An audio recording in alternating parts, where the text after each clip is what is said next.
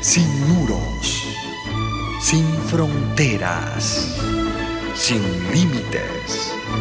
Radio Mundial Adventista, más que una radio, sembramos esperanza. Proverbios 24, versos 1 y 2.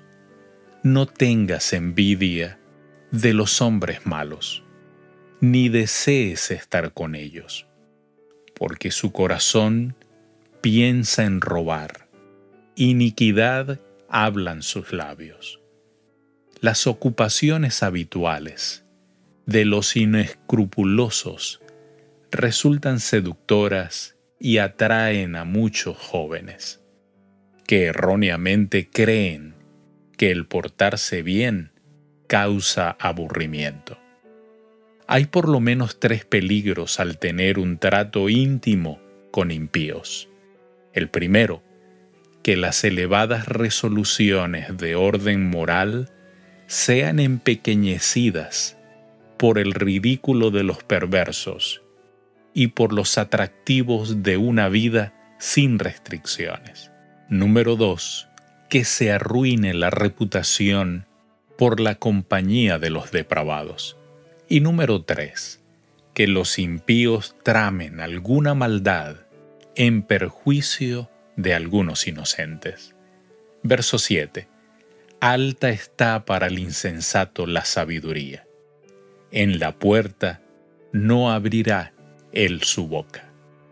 El necio cree que la sabiduría está más allá de su alcance sus acciones no son dictadas por la razón, sino por el deseo. Cuando los sabios se reúnen en la puerta de la ciudad para tratar los asuntos públicos, el necio no está capacitado para cooperar. Las consideraciones que orientan a los entendidos son demasiado elevadas para su inteligencia y él no siente ningún deseo de aumentar su sabiduría para comprenderlas, porque no tiene ninguna intención de ser bueno. Verso 12. Porque si dijeres, ciertamente no lo supimos, ¿acaso no lo entenderá el que pesa los corazones?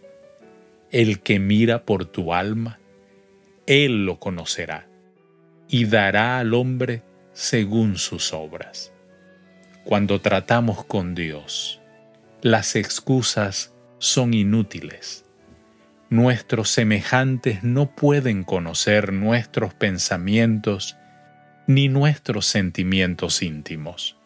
Por lo tanto, no logran saber hasta qué punto reconocemos nuestro deber de ayudar a otros pero sí lo sabe el que pesa los espíritus y los corazones, el que vigila el desarrollo de nuestro carácter, juzga bien el grado de culpa de cada acto.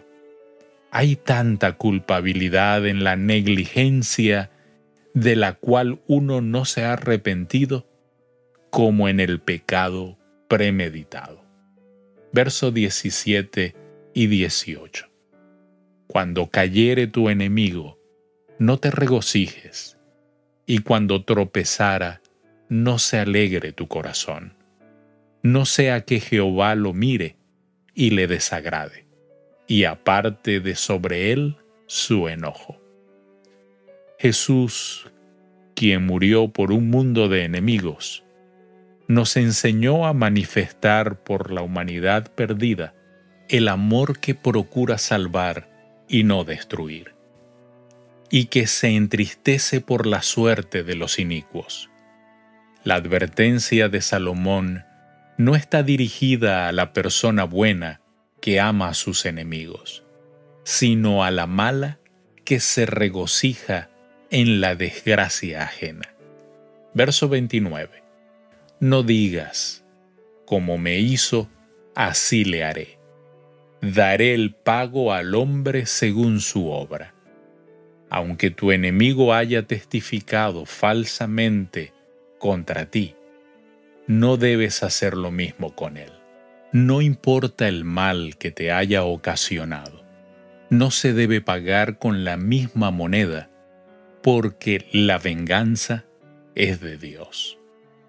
Cuando nos vengamos del que nos ha hecho mal, nos rebajamos a su mismo nivel. Si el enemigo se rebaja más para atacarnos de nuevo, nos rebajamos otra vez si le respondemos. Esto podrá continuar por mucho tiempo, pero el único que ganará es el gran adversario de la humanidad y ese es Satanás. Verso 33 y 34. Un poco de sueño, cabeceando otro poco, poniendo mano sobre mano otro poco para dormir. Así vendrá como caminante tu necesidad y tu pobreza como hombre armado. El texto no se refiere a que no debemos dormir y descansar, sino que cuando debemos trabajar de día, hay que hacerlo. Muchas veces tenemos flojera de levantarnos y salir a ganarnos el pan del día. Así entonces, al quedarnos arrullados en la cama, podemos tener la certeza de que la necesidad vendrá caminando a nuestra dirección. Querido Dios, dejamos en tus manos nuestros agravios y a nuestros enemigos, quienes nos persiguen. Ayúdanos a confiar en ti, Señor y ser de ánimo pronto para el trabajo. Te lo pedimos en el nombre de Jesús. Amén. Dios te bendiga.